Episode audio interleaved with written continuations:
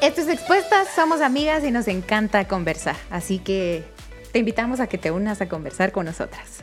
Mi nombre es Melisa de Luna, me gusta que me llamen Meli. Tengo un bebecito de 10 meses, no puedo creer que en dos meses ya cumplí un año. Estoy casada con Juan Diego Luna desde hace 5 años.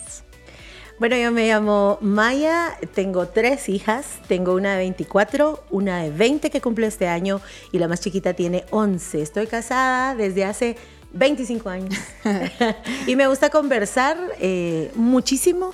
Eh, soy terapeuta, así que me gusta conversar desde muchos ámbitos. Casada hace 5 años, hace 25, soltera hace 35. O sea, ¿dónde está el equipo de las solteras? Tienes que contarles que tienes Sí, novio. tengo novio. Eso, ¿desde hace Tengo cuánto? novio. Desde hace un mes. Ah. Un día, 8 horas y 24 segundos. Entonces sí, la que lleva el tiempo así bien. Eh, no, no lo No. llevo bien. Pero es un mes. ¿Quién no se va a recordar de- del mes? Todavía no he perdido la cuenta. bueno, este podcast para YouTube, para Spotify, se llama Expuestas y hoy queremos hablar de esto porque eh, las tres cuadramos el nombre en tiempo de pandemia, en un Zoom, como diciendo ideas y queremos explicar un poquito por qué acordamos que se llame Expuestas.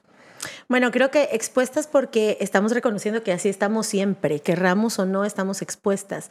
Y creo que es un buen momento, eh, porque esto es especial para mujeres, que las mujeres empecemos no solo a exponernos eh, tal cual, sino a exponer lo que llevamos dentro. Expuestas las ideas, expuestas las propuestas, expuestos los proyectos, porque creo que tenemos mucho que exponer.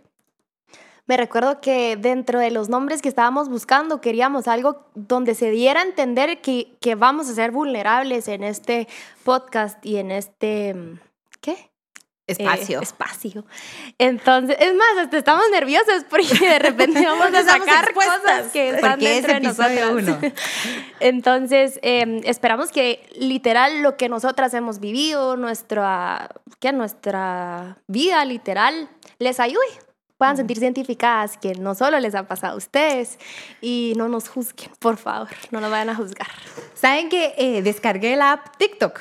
Y cuando descargué la app TikTok, un montón de mujeres con, mami, ¿qué tú quieres? Aquí va tu que- un montón de bailes. Y cuando empecé a ver el app, lo que empecé a ver es a la mujer le encanta enseñarse. Y vi que muchísimas mujeres andaban enseñando escote, piernas, abdomen. Y algunos videos decían, me maquillé para este TikTok. Y eh, hablando con, con una persona le digo, ¿sabes qué es Curi? Que hemos juzgado mucho al hombre en su necesidad de ver a la mujer, pero la verdad es que a la mujer le encanta que la vean. A la mujer le encanta exponerse, a la mujer tiene cierto gusto cuando es notada, cuando es observada, cuando es admirada, cuando es reconocida. Y dije, ¿por qué hemos sido bien mala onda con los hombres de decir, socialmente al hombre le gusta ver, al hombre le gusta ver, y este ver usualmente lleva un enfoque como bien morboso, bien sucio o bien pervertido.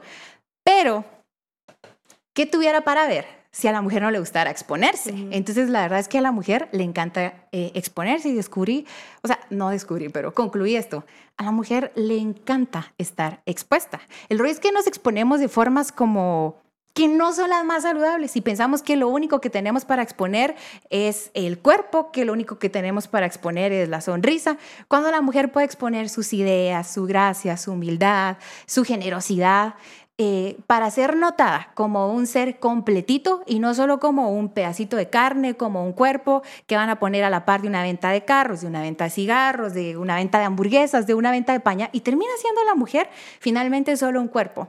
Y al hablar de expuestas reconocemos que sí, tenemos la necesidad y la, y la gana y el deseo de ser vistas y ser observadas, pero no solo por la belleza y no solo por la belleza cruda, sino que cada mujer tiene algo bonito para enseñar, entonces enseñámoslo.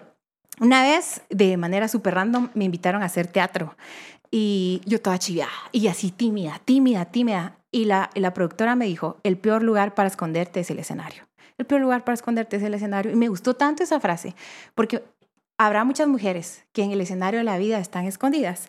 Otras tal vez estamos exponiéndonos de manera equivocada y la idea es que eh, encontremos todas juntas en esta mesa, en estas conversaciones, las correctas formas legítimas y personales de exponernos. Por eso, me gustó también la idea de expuestas. Y, y es que Mais dijo que, que la, la directora te había dicho eso, porque si tú, ustedes la conocen, nosotros la conocemos re bien a la Mais, ella no es tímida. Entonces, sí, seguro te está dando un poco de nervios. Y es bonito que nos, que nos vean cuando nos exponemos eh, con nuestra belleza, pero lo feo es cuando te expones y se dan cuenta de lo no tan bonito de ti. Pero igual es real. O Sí. sea, miren. Eh, Pero te da sí es- cosa. sí da cosa, sí da cosa, pero creo que, es, que, que son experiencias humanas que todas vamos a pasar. Eh, hay, un, hay un placer, un goce en ser vista, no todas las vistas. O sea, hay vistas que no me dan ese placer, que no me hacen sentir cómoda. Pero yo creo que hemos sido enseñadas a ser bellas para otros. Y yo creo que esa no es la única, eh, la única función de la belleza, porque la belleza se va devel- develando, se va compartiendo y todo, está re bien. Pero, pero el sentirte bella para ti, el exponerte también ante ti misma, el estar clara de ti, de tus pensamientos, de tus aciertos y desaciertos. Miren, el tema es que yo creo que igual estamos expuestas, solo que acá lo estamos asumiendo por voluntad propia y decir, bueno, pues sí, porque de repente expuesta cuando sos cachada en algo. Sí, pero expuesta cuando no sos cachada, pero lo asumís y vas y das la cara y decís, miren, me equivoqué o no sé, cu- cualquier cosa que querrás exponer. Entonces yo creo que esta exposición va mucho más allá de lo que se ve. Una mujer puede estar expuesta en lo que piensa, en lo que crea, en lo que hace y en lo que hace desde todo lo que hace, en lo que es a través de lo que hace. Una mujer se expone eh, al ser madre, al ser soltera, al ser casada, al ser empresaria, emprendedora, al hacer obra social, a dedicarse al arte, al deporte. Hay algo de ti que se está exponiendo. Esta es una invitación a que te unas a esta conversación y ahora expongamos no solo así como a lo natural, sino intencionalmente. Esto es lo que expongo, esta es la idea que traigo. Esta es mi, esta es mi oposición. O sea, me opongo también y expongo en qué me opongo. Entonces yo creo que al final estamos ahí, pero esto es como un me hago cargo y yo quiero exponer esto sin caer en el necesito ser vista, necesito, porque eso digamos desde la desde la terapia podría rozar la histeria. Yo necesito enfermizamente la atención. No, una exposición en el compartir, una exposición en el ser, una exposición en el, en el mostrarme y decir, aquí estoy, soy parte de esta sociedad, esta es mi idea, este es mi punto, este es mi error, este es mi acierto. Meli, ¿tenés alguna historia? O sea, yo creo que cada una debe tener con alguna historia de esos ratos donde el expuesto no solo significa ser notado o asumir, como tú decís, como cuando decimos se expuso al peligro. Porque a veces también nuestro rollo de querer ser vistas, de, de mala manera hasta corremos peligros.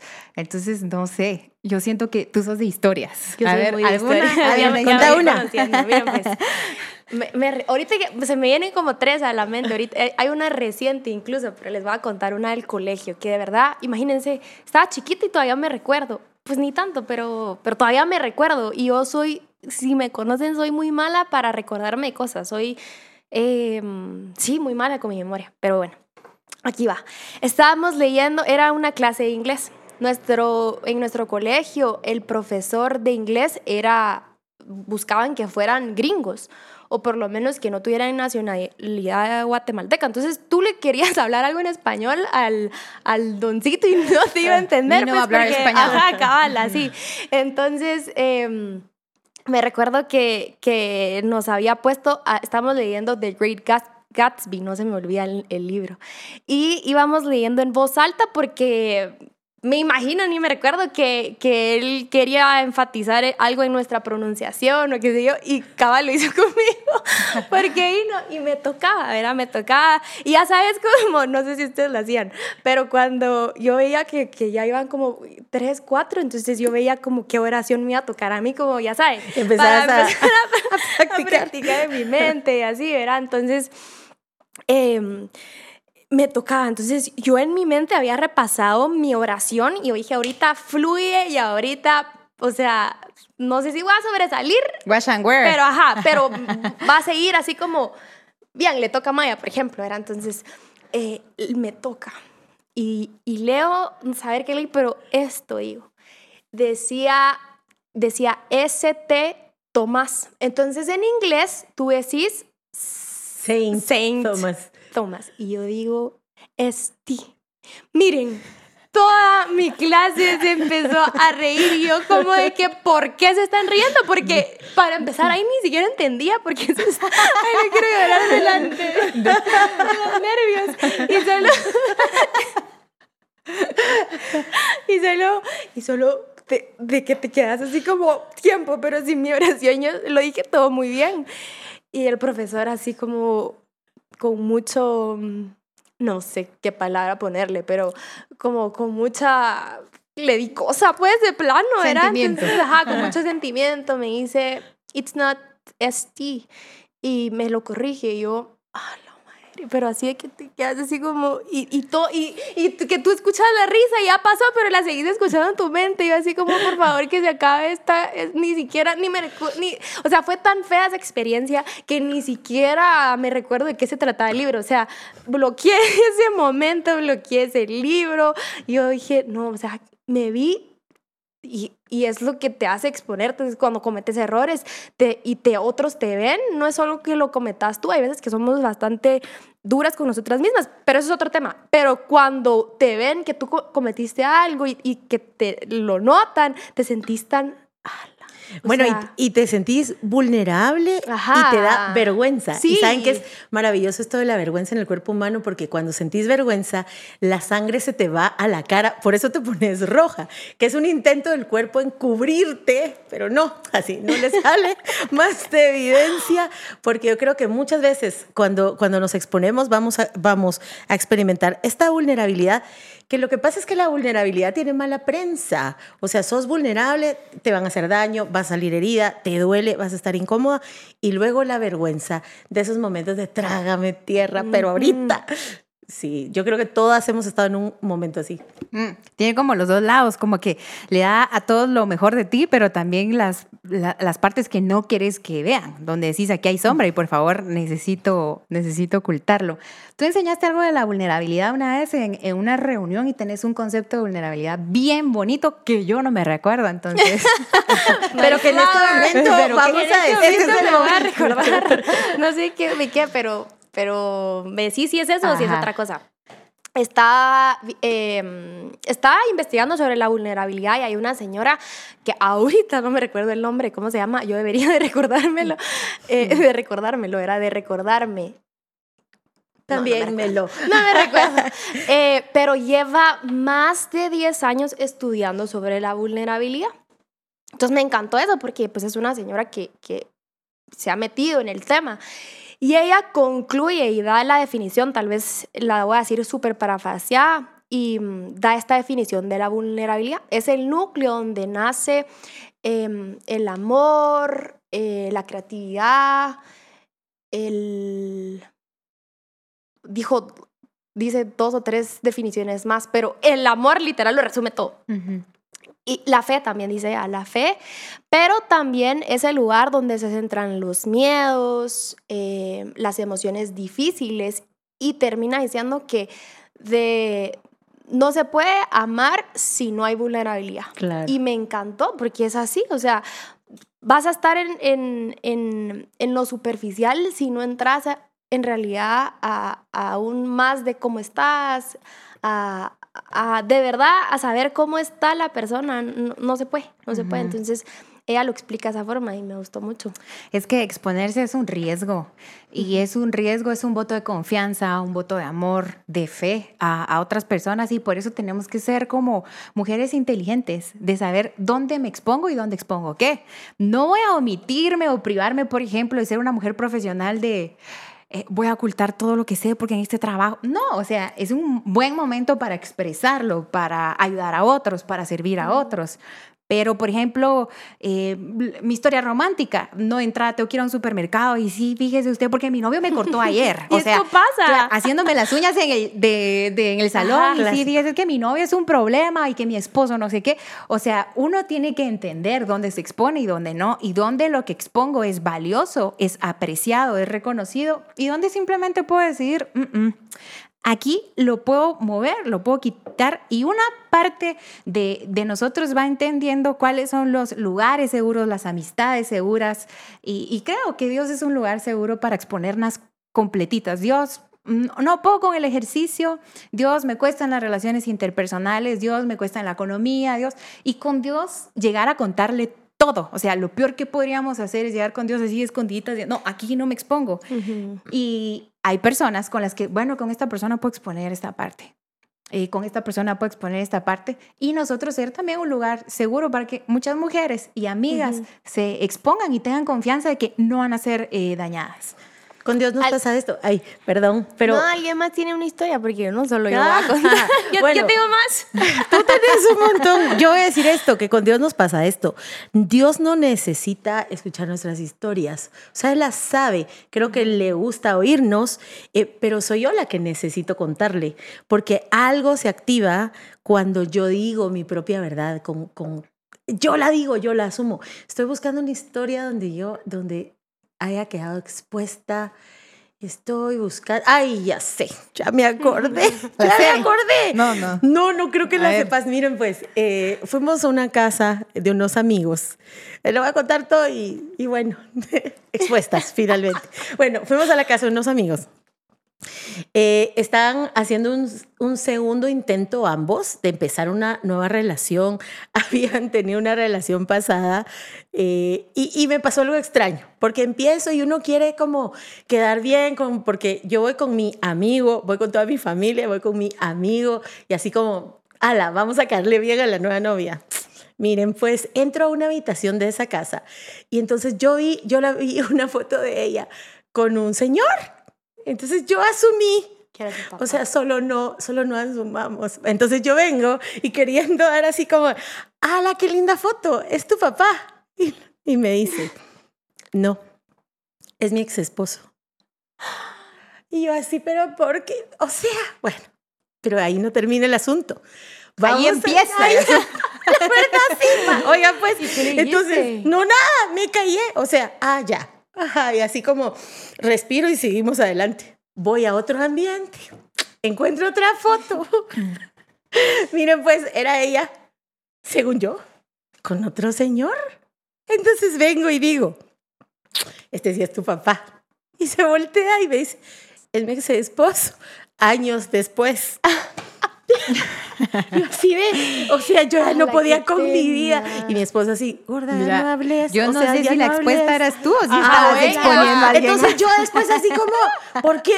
Yo tengo una duda, ¿por qué están aquí las fotos? O sea, no me hagan esto. Ajá. O sea, pero sí me sentí muy, fíjense que lo, lo cuento ahorita y siento el mismo Angustia. nervio. Ajá, así como otra vez. Bueno. Ajá, y ya no, ya no dije nada. Y así como miraba yo fotos y qué bonita tu Sanya. Bueno, saben que el tiempo se nos, se nos está yendo y yo quiero despedir como mi conclusión con mi historia. ¿Les parece? Y las tres contamos algo para aterrizar.